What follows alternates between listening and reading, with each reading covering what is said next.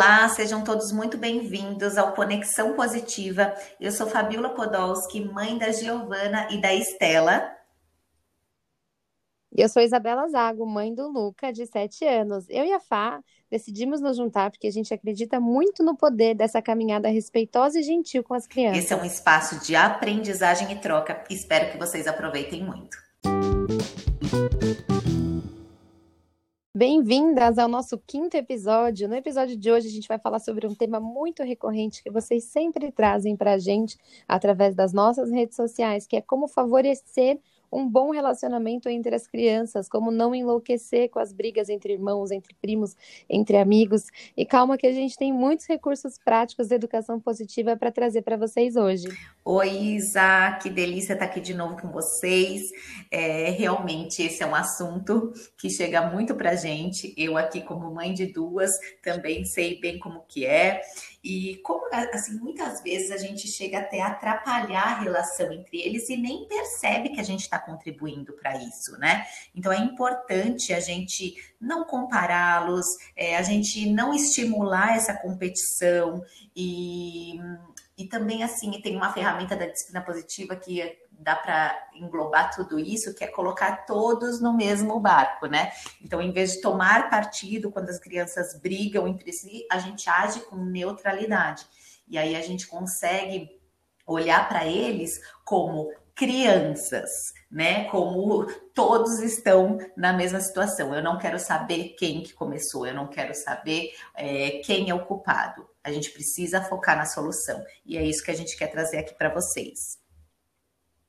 É isso. Às vezes a gente toma um partido e a gente não viu a situação acontecer, a gente age de maneira injusta. Então, o mais importante é realmente demonstrar fé que eles são capazes de resolver, porque quando a gente acredita na capacidade deles, eles também acreditam na própria capacidade. Então, é, até aconteceu semana passada, o Luca estava brincando com alguns amigos e deu uma, uma discussão ali, e eu falei, resolvam de algum jeito, né? Resolvam, não, não tem sentido eu me envolver sendo que a gente não sabe exatamente o que aconteceu, e é muito difícil você falar que alguma das crianças tem razão. Aí passou dois minutos, eles se juntaram, fizeram um, um dois ou um, porque estavam em três, e se resolveram. Quando a gente acredita que a criança tem capacidade de resolver, a criança também acredita, e aí os três acabam se unindo, acabaram se unindo para focar em solução, né? Eles acabam se aproximando e deixando a briga de lado. Isso, e muitas vezes também é por excesso de proteção, né? Por medo de ver o filho é, sofrendo, a gente interfere e, e essas brigas que acontecem, seja entre irmãos, entre primos, entre amiguinhos,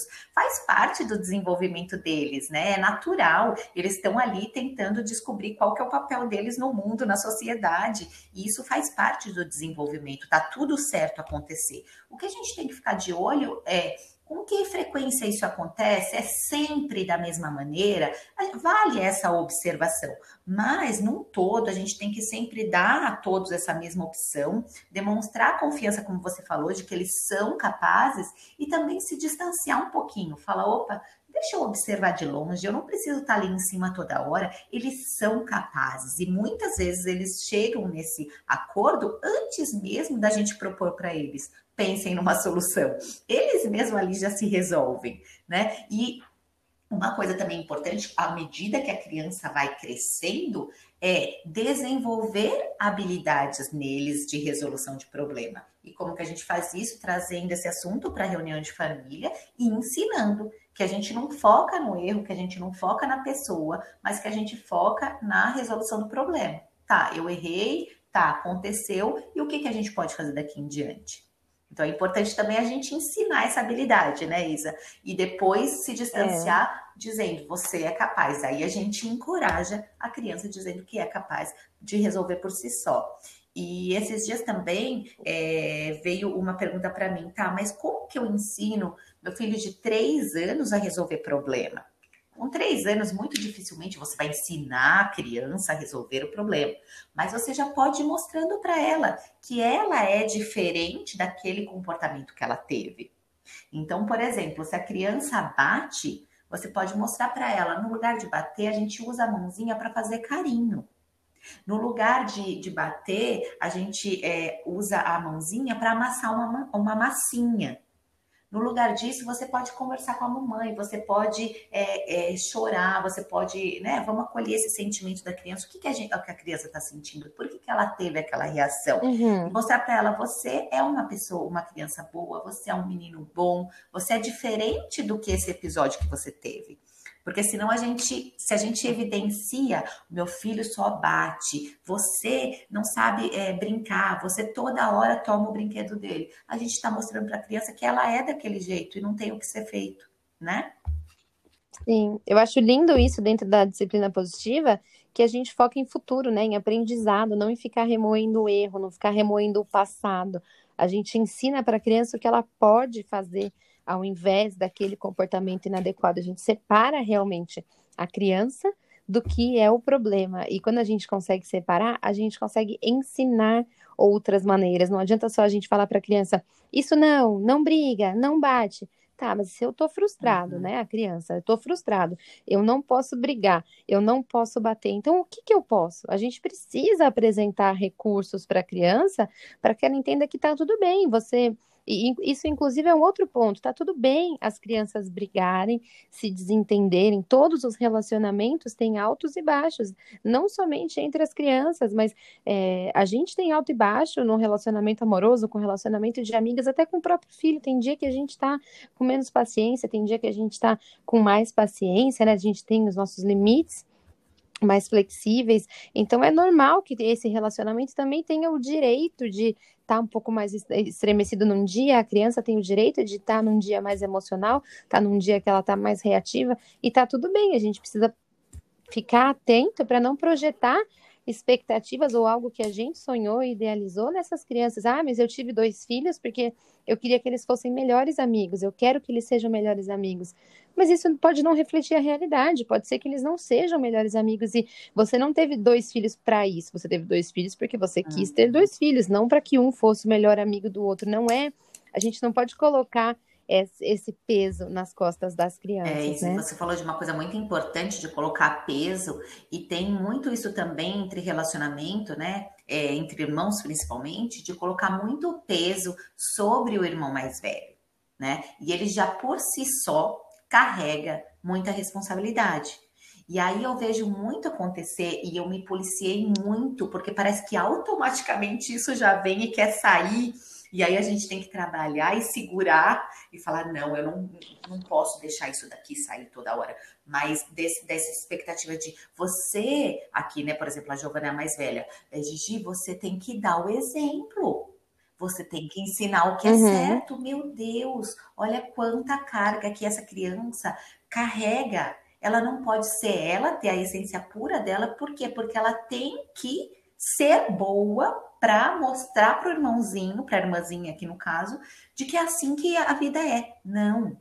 A gente tem que tirar essa ideia de que o irmão mais velho tem que ser exemplo em tudo. E todos, se a gente analisar, tem estudos né, sobre isso que mostram que os, que os filhos, primeiros filhos, eles carregam essa seriedade, eles carregam essa responsabilidade sem a gente colocar isso para eles. E quando a gente coloca, então, isso daí sobrecarrega eles. E aí eles não se desenvolvem na sua maior potencialidade, no que eles têm de, sabe, inato dentro deles. É algo que fica mais forçado. E isso eles não, lá na frente não vai refletir na felicidade plena deles. Então a gente tem que ficar muito atento para o que a gente está projetando para esses nossos filhos mais velhos e na relação entre eles isso interfere muito. Então, eu não posso achar que tudo que acontece ali é culpa da Giovana, porque a Estela, coitadinha, ela é a mais nova. Então, eu não posso deixar esse Sim. peso, né? Isso aí a gente contribui para que eles tenham um relacionamento de conflito e não de amor. Então, eu costumo né? Exatamente. É isso que a gente tem que evidenciar sempre o amor entre eles. Então, quando eu vejo as duas aqui tendo gestos de amor, ou quando a gente está no Brasil, que eu vejo a minha sobrinha com a minha com, a, com as minhas filhas também tendo esses gestos, eu evidencio isso. E é isso que eu foco para elas, é, esse, e, e é, é, nisso que eu coloco o foco. Falo, olha como vocês se amam, olha como vocês se abraçam gostoso, ai, olha como você pegou água para Juju e ela queria. Gente, tudo isso faz com que a criança ela fala, poxa, é, é bom ser boa, né? E, e, é isso que ela vai querer ser uhum. cada vez mais. Agora, se a gente fica focando no problema, na briga, nesses, nessas, nesses, nessas picuinhas de relacionamento, que é natural entre as crianças, é isso que elas vão evidenciar dentro delas. E é isso que elas vão querer cada vez mais fazer para mostrar para a gente que realmente o que a gente fala, a gente tem razão, né? Vira a crença dela, né? Isso. É.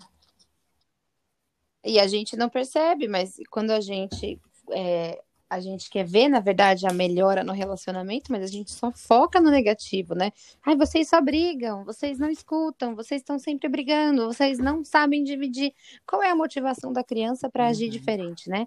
Qual é o, o encorajamento que a gente está dando pra, pra até para o subconsciente dessa criança. Por isso que é tão importante a gente usar o reforço positivo. Eu tenho certeza que vocês conseguem brincar de maneira gentil e apropriada. Eu tenho certeza que vocês vão resolver esse problema. Eu tenho certeza que vocês vão poder brincar com o mesmo brinquedo sem ter briga.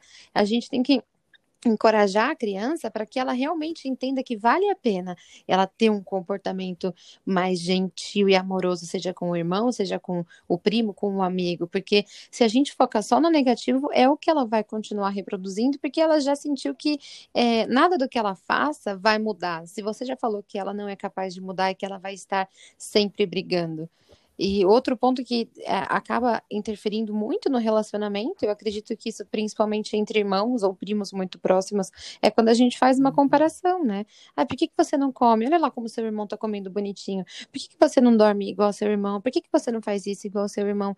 A gente coloca eles numa situação de comparação que não é saudável para nenhum dos dois, nem para quem está sendo usado como modelo, que tem essa carga eh, de responsabilidade, e nem para quem está sendo é, colocado colocado em comparação, né, para a criança que não está fazendo o que deveria, no caso, porque essa criança vai se sentir ainda mais uhum. inadequada, ainda menos encorajada e a chance dela mudar o comportamento é Sim, muito e, menor. E você falou de, da criança se sentir inadequada, e, e isso serve para os dois lados, né? Como você disse, porque aqui está fazendo, aqui tem um modelo de boa, né, criança, ela também se sentirá inadequada se ela fizer alguma coisa que foge desse ser boa que tanto falam para elas. Então não é só a outra que não está conseguindo atender as expectativas que se sente inadequada. Então, assim, o, o, buraco é muito mais embaixo, né? A gente tem que ter muita é, consciência disso para a gente parar de comparar. É, eu lembro uma frase assim que grita muito dentro de mim, é, sempre quando eu falo de relacionamento entre irmãos, é minha mãe falando que eu criei vocês dois iguais. Eu não sei como vocês podem ser tão diferentes. E aí eu falo, pois é, tá aí o erro. Nós sempre fomos diferentes. Então, de repente, você criar né, igual é que evidenciou essa diferença gritou depois essa, essa diferença. Sim. Então, assim, cada ser humano é único, cada filho é único. Se você tá fazendo o mesmo, sabe? Às vezes a gente fala assim, ai, mas eu faço, faço, faço por um e não adianta. O outro é só eu ficar um pouquinho que parece que já enche o potinho de amor. De repente, não é esse tempo de qualidade que essa criança precisa. De repente, a forma dele de perceber o seu amor é outra. A linguagem de amor dele é outra. Por isso que é tão importante a gente observar, eu sempre bato nessa tecla. A gente tem que observar os nossos filhos e a gente observa eles brincando, eles se relacionando, eles conversando com a gente, a carinha deles, como que eles, eles expressam para a gente que eles estão felizes, em que momento isso acontece. É muito importante a gente observar o nosso filho para a gente saber de fato o que, que eles precisam de nós. E é esse nosso papel enquanto mãe de olhar para ele e falar: hum, tô sacando aqui ele fica realmente muito feliz quando eu faço isso. Ele se sente encorajado a agir melhor. E aí eu foco nisso. E se a gente não observa o nosso filho, se a gente deixa passar o dia a dia ali, o que, que eu vou, o que, que eu tô aprendendo e o que, que eu tô tirando de melhor para ensiná-lo, né? Para prosperar, para fazer ele Exatamente. prosperar. Exatamente. Eu atendi eu atendi uma mentoria com uma mãe que estava se sentindo muito, assim, né, falando de maneira superficial, se sentindo mal porque ela acreditava que ela não conseguia ser justa com todos os filhos, porque se ela agia da mesma maneira com um é, e agia com outro, ela tinha reações diferentes. E aí eu a, a, gente conversando a respeito, chegamos à, à, conclusão de que ser justa, né, como mãe, é você atender necessidades únicas, é entender que cada filho vai ter uma necessidade e uma demanda diferente, porque cada criança é única. Não adianta você achar que você vai agir dessa maneira aqui com todos e que todos vão estar com as necessidades atendidas, sendo que tem a criança que precisa de um lado um pouco mais emocional, a criança que precisa de um pouco mais de firmeza, a criança que vai precisar de mais tempo de conexão. Então é importante que a gente realmente seja observadora consciente dessas situações para que a gente identifique como que você se conecta com cada filho. Eu vou aproveitar até e deixar uma indicação de leitura aqui, que é os cinco linguagens, é, cinco linguagens do é, amor é, para crianças. Cinco linguagens do amor das crianças. Isso das crianças. E lá, e lá fala, tem, fala né, de, de, como que você demonstra amor. Tem diversas maneiras, tem gestos de serviço, e, e, cada criança vai ter uma maneira de entender esse amor e de se conectar com você. Então, é uma leitura que vale a pena para que você entenda que, ainda que seus três filhos é, tenham a mesma criação, a mesma educação, que você passe os mesmos valores, cada criança tem uma maneira de se conectar. E é importante que a gente entenda Sim, nesse isso, livro né? até ele fala que é, para você descobrir né? Quando você descobre a linguagem de amor do seu filho, vocês têm um relacionamento mais intenso. E aí ele fala, né, que só complementando para quem tiver interesse, são cinco linguagens, que é o toque físico, o tempo de qualidade, presentes, ato de serviço e palavras de afirmação, acho que é isso. E é fantástico mesmo. E a hora que a gente entende isso, fica mais fácil a gente encorajar e a gente encher os potinhos das nossas crianças, né, Isa? Isso é essa leitura realmente vale super a pena e, e é incrível. Exato, ela é muito boa mesmo, porque ela ajuda a gente a focar no que é importante, porque não adianta a gente querer.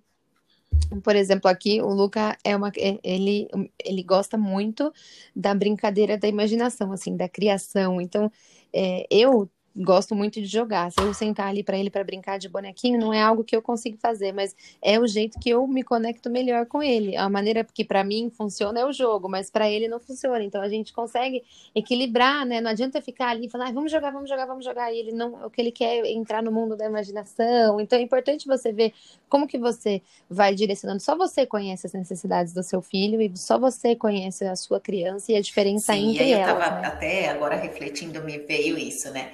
É, eu também sou uma pessoa que eu não gosto de sentar, brincar e fazer, sabe? Fingir que eu sou, tenho uma vozinha, sou uma bonequinha. Eu não gosto, nunca gostei nem de criança de sentar e brincar com bonequinha uhum. pequena. É, e as meninas aqui adoram, adoram. Então, às vezes a gente quer é, dar esse momento especial, ter esse momento especial com a criança, mas a gente quer o que a gente quer. né? Então, assim, eu Sim. estou me doando, eu estou aqui. E por que, que tem que ser do meu jeito? De novo, a gente entra naquela história de quebrar paradigmas. Então, assim, eu tenho esse tempo para me doar, mas eu vou me doar com o que eu gosto? Porque não tem que ser um pouquinho também do que a criança gosta. Então, por exemplo, eu adoro, exato, eu adoro jogar joguinho com elas. Só que nem sempre elas estão afim de jogar. Então, muitas vezes eu falo, vamos jogar um jogo? E elas topam. Quando elas não topam, eu não fico forçando. Eu falo, Fabiola, faça o seu papel, encha o potinho de amor. Elas querem você sentar um pouquinho ali, brincando, fazendo vozinha de, de criancinha, de bonequinha. Eu sento um pouquinho, não precisa ser todo dia, mas de vez em quando a gente também precisa colocar, é, focar no desejo da criança. Isso não é sempre. Mas a gente também não tem que ganhar sempre. E isso também, quando a gente olha é, por esse lado, a gente consegue também, inclusive, se relacionar melhor com aquele filho que de repente demanda mais da gente, que é o oposto da gente. Porque tem muitos filhos, é, muitas é. relações entre pais e filhos. O que, que eu percebo? É muito fácil ser filho de, de uma criança que é parecido com a gente, que tem o mesmo gosto que a gente, que fala a mesma linguagem de amor que a gente. Por quê? Porque a gente sabe, fica fácil para a gente se doar. E aquele filho que é diferente? que a gente tem que aprender mais, que a gente tem que se dedicar mais. Geralmente é com esse que vem o conflito. E a gente precisa ficar atento nisso, Sim. porque eu não, eu não posso ganhar sempre. Ele, ele não precisa se enquadrar no que eu sou. Eu resolvi ser mãe, eu não sei o que vem para mim. E eu tenho que estar disposta a descobrir e tirar dele o melhor e oferecer para ele o melhor de mim, mesmo sendo tão diferente. É muito importante a gente dar para a criança essa certeza de liberdade. Você é livre para ser você na sua totalidade, com todos os seus gostos, com as coisas que você tem que são diferentes, com as coisas que são desafiadoras, mas você está livre para ser você. Você não precisa se enquadrar no meu molde de filho, que foi o que eu criei expectativa para ter. E aí a gente fala de coerência, né? Você falou algo importante, Fá. É, é por que, que tem que ser sempre do meu jeito? E a gente acaba caindo na armadilha da incoerência com as crianças. Então, eu não quero ceder, eu quero que ela brinque do meu jeito, mas eu não aceito que ela só queira as coisas do jeito dela.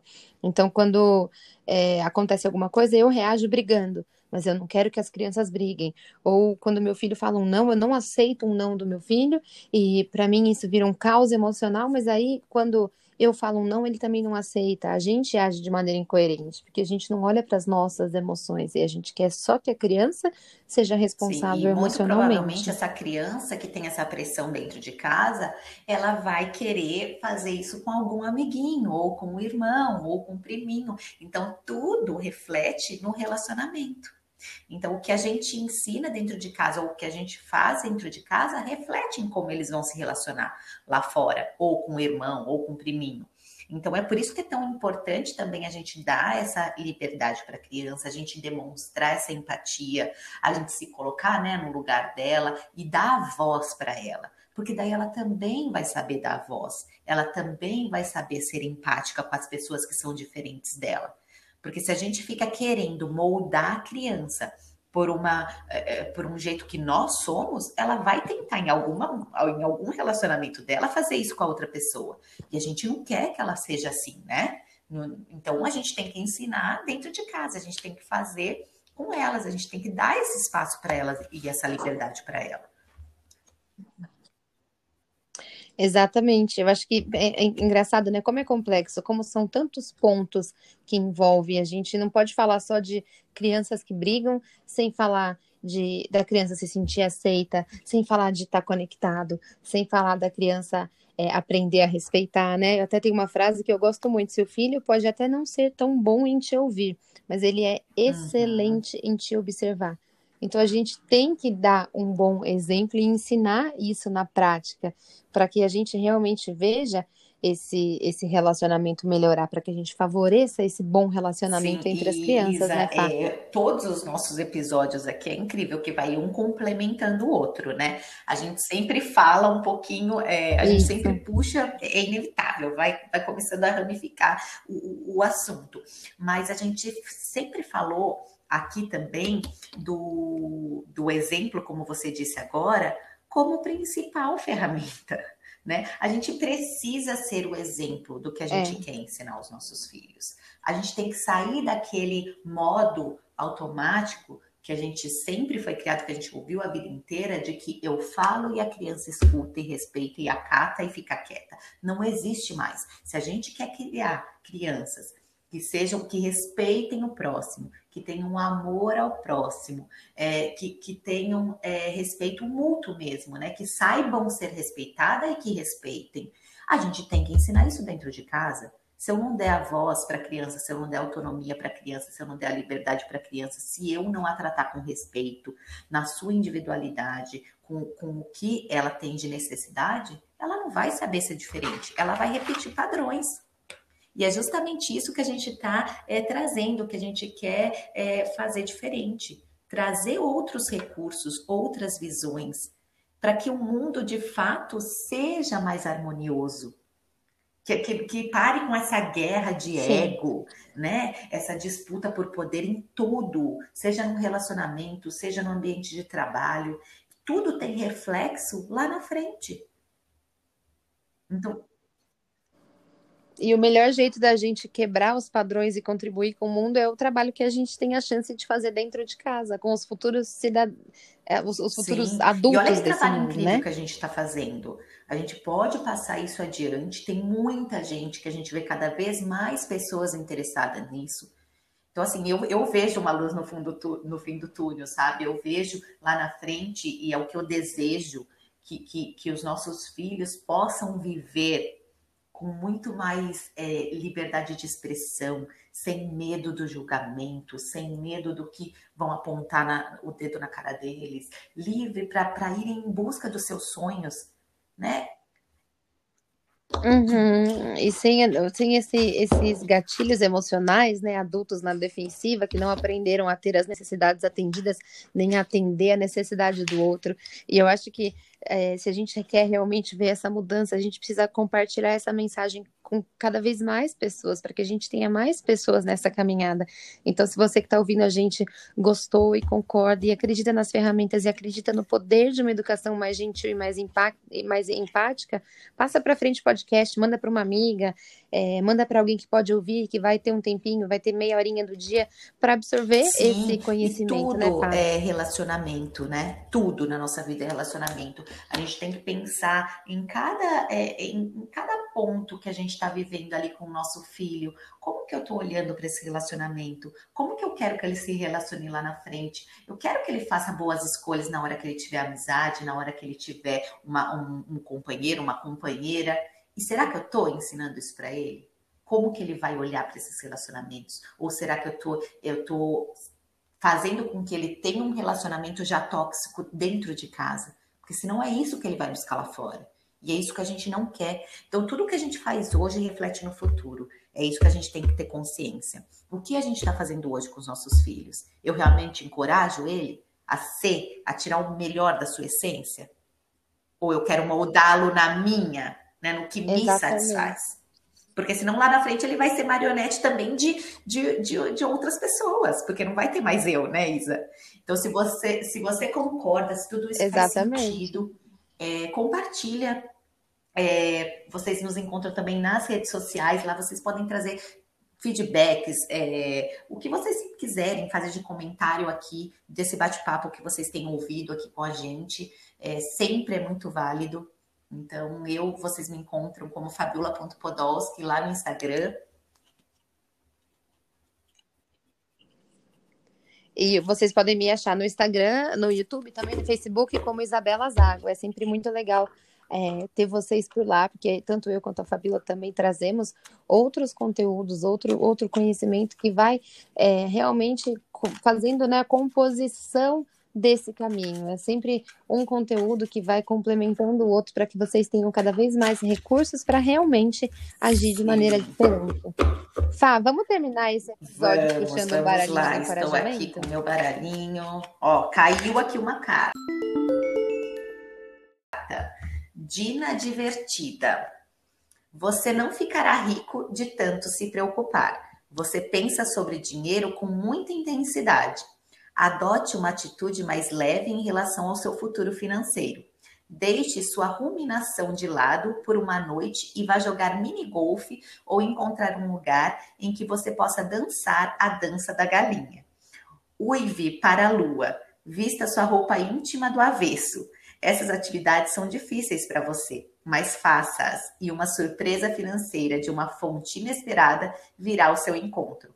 Enquanto isso, abra mais os olhos para a vida. Dina Divertida diz que, se não abrir as cortinas da escuridão, você vai deixar passar uma oportunidade financeira. Pegue leve e divirta-se. Sabe o que me fez lembrar essa carta? É sempre com um toque muito de humor, né? É, hum. Mas me fez lembrar do quão sérios, né? A gente é também, é, muitas vezes, no relacionamento com os nossos filhos.